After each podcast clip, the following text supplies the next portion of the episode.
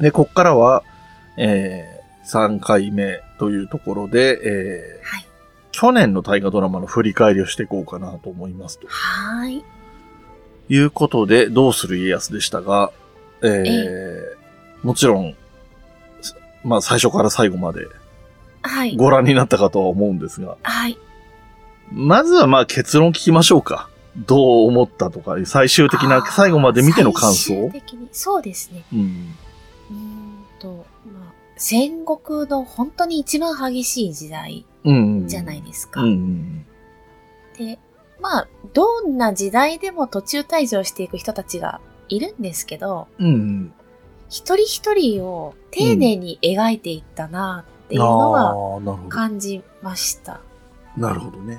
なるほど、なはい。るあのほど。家康ファミリーの皆さんをね。うんうんうんはい。で、今まではすごい、わちゃわちゃっとしてたり、いつまで経っても名前を覚えてもらえなかったりうん。うん。していたのが、その、退場シーンはきっちり書いてくれるか、からうんうんうん泣くんですよ、毎回毎う回。ん。はああ、なるほど。 なるほどね。はいはいはいはい。あじゃあ割と高評価あ、好きですね。うん。はい。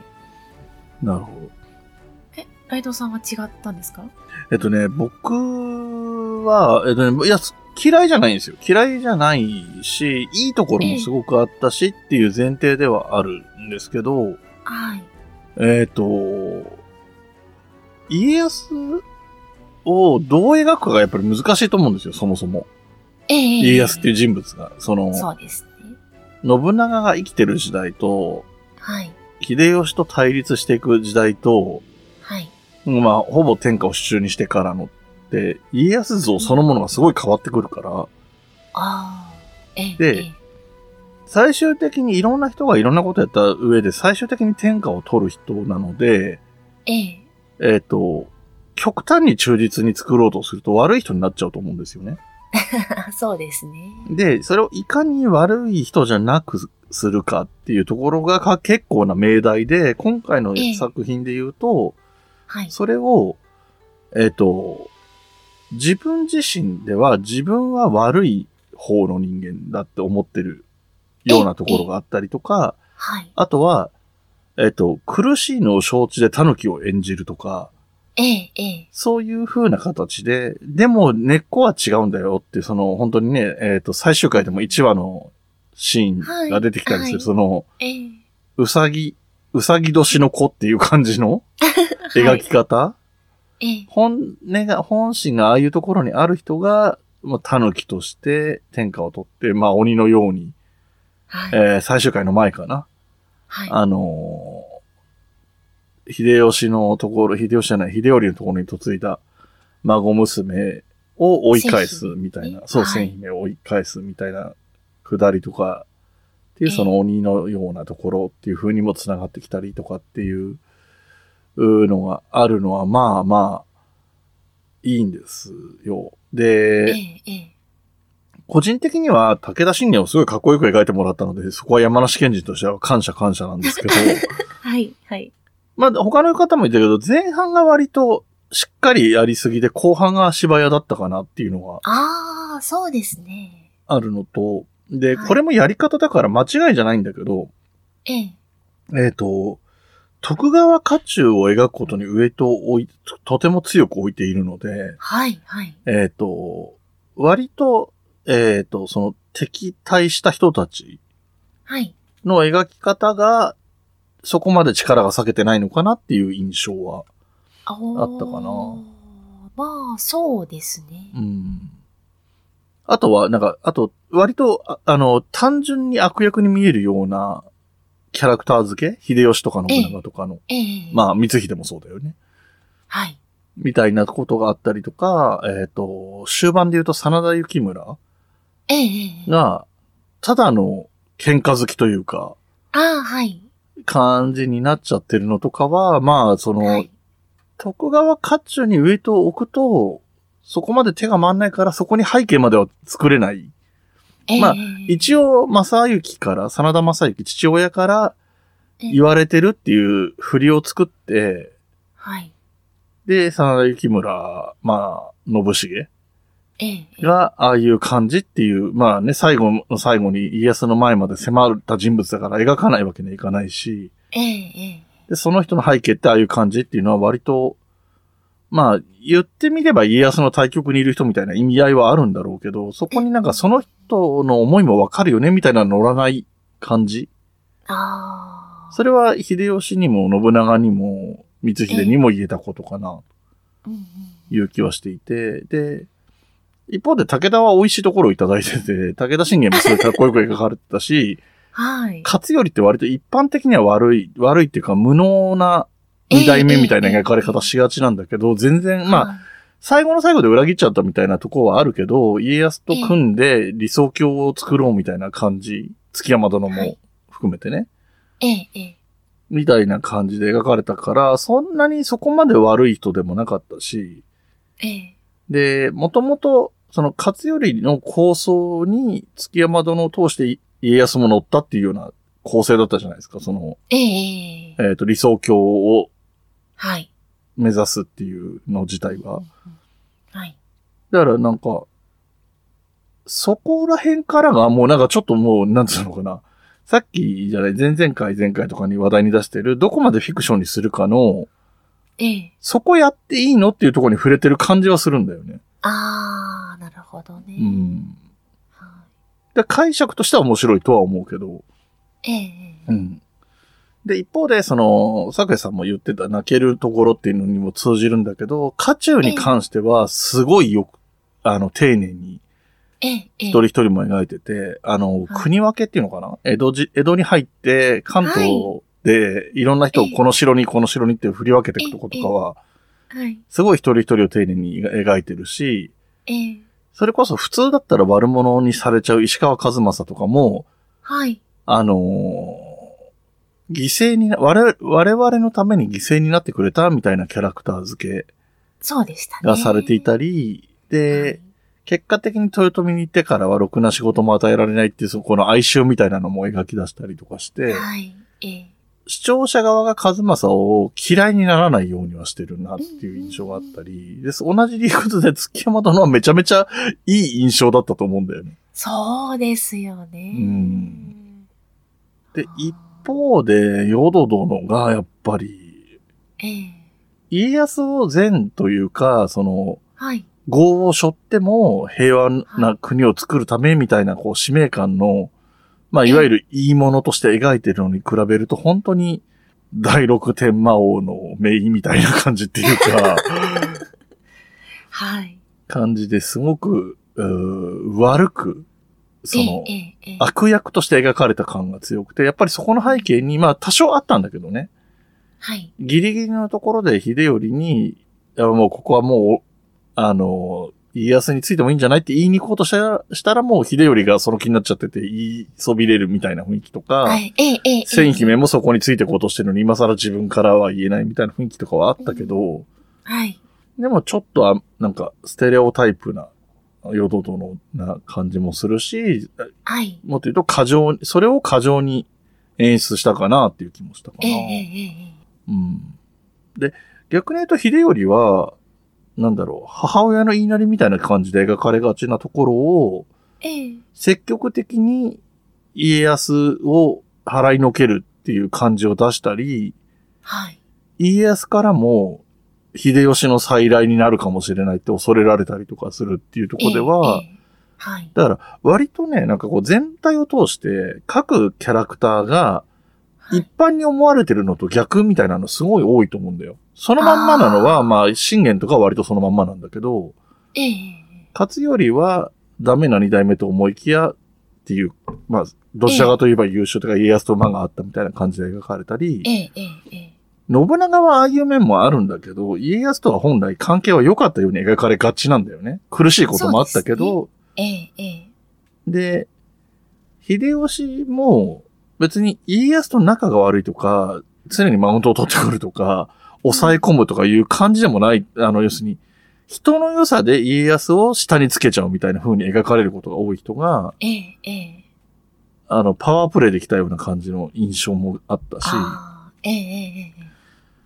で、ね、まあ、あえて、まあ、桜井さんが好きだから触れるわけじゃないけど、明智光秀も本来その、はいほんあの、背景に賢さがある人だと思うんだけど、普通に描くと。ええはい。そういう要素がみじんもなかったり、でなんか、、はいい、一人一人のキャラクターが一般的にこう思うよねの逆言ってる人が多くて、ええで、まあ、方向性はよ一般的なんだけど、それをまあ、ちょっと過剰にしすぎたのがヨドドのええええぐらいかな。でうん、北の真ん所とかはすごい出番少なかったしね。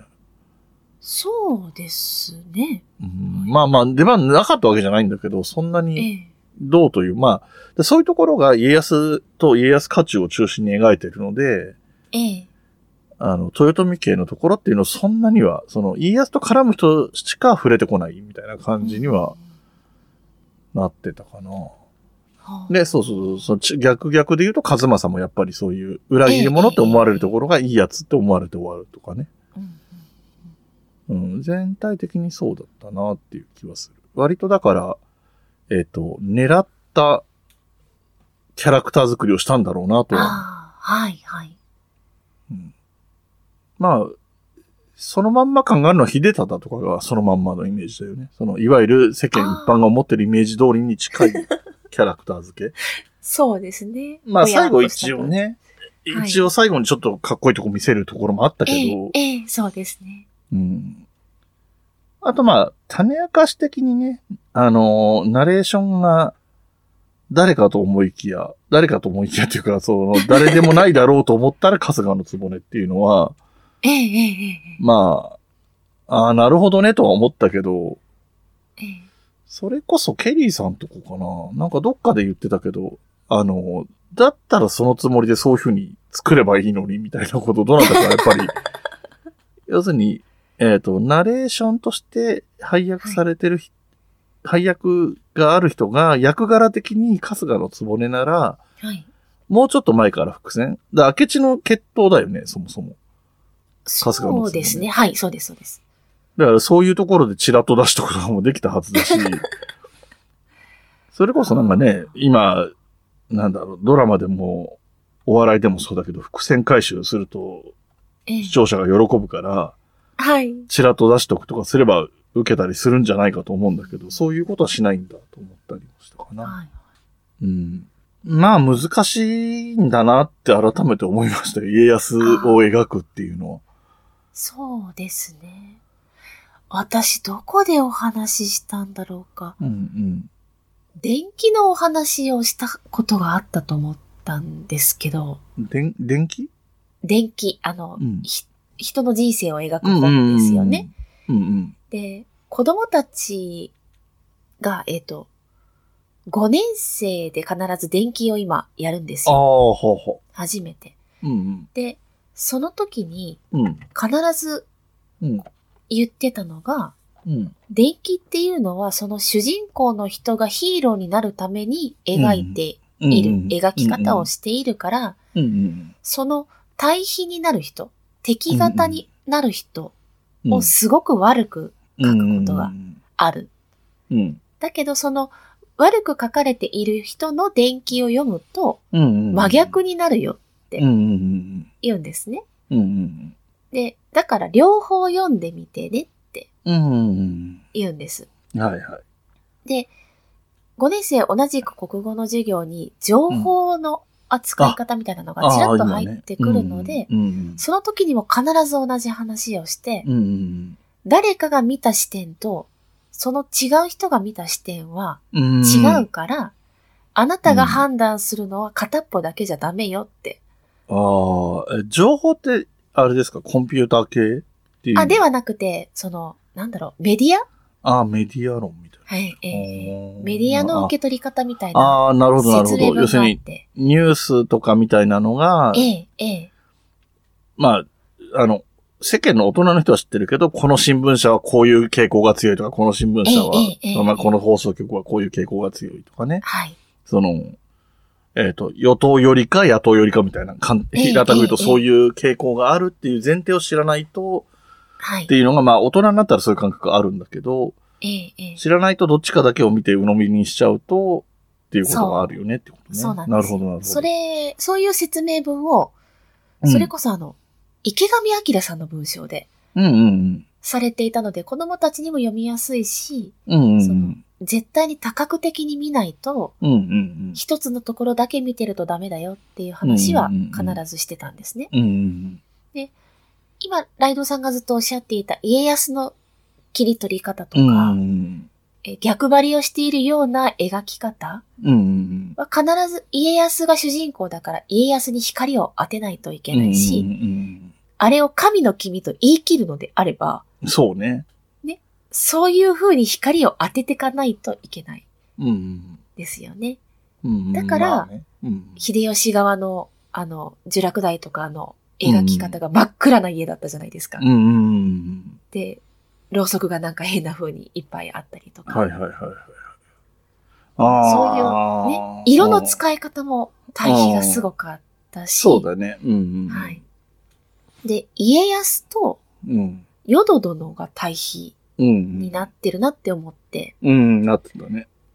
で、家康はその、瀬名の言葉、うん。築山殿の言葉で戦のない世の中にしてくださいねっうん。ていう死に際のうん。言葉を、うんもう本当に呪いのようにうん。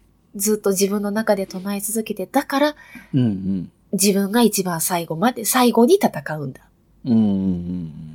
だけど、ヨド殿の方は、豊臣の世を次も繋いでいいってほしいってうんいううん秀吉の思いうん。がそこも呪いになっていて、うん。だから、呪、えっ、と、秀吉とのを継いで戦わなければいけないし、うん。私の光源氏ぐらいの勢いで、うん。秀頼をね、育てていくうんっうん。ていう、その対比がすごいな、ああ。いうふうには思いましたね。確かにね。あれはどうでした石田三成はどうでした三成一番わかんなかったです。うん。うんなんか、序盤で、えっと、家康と馬が合うようなええ、ええ。キャラクター付けがされて、はい。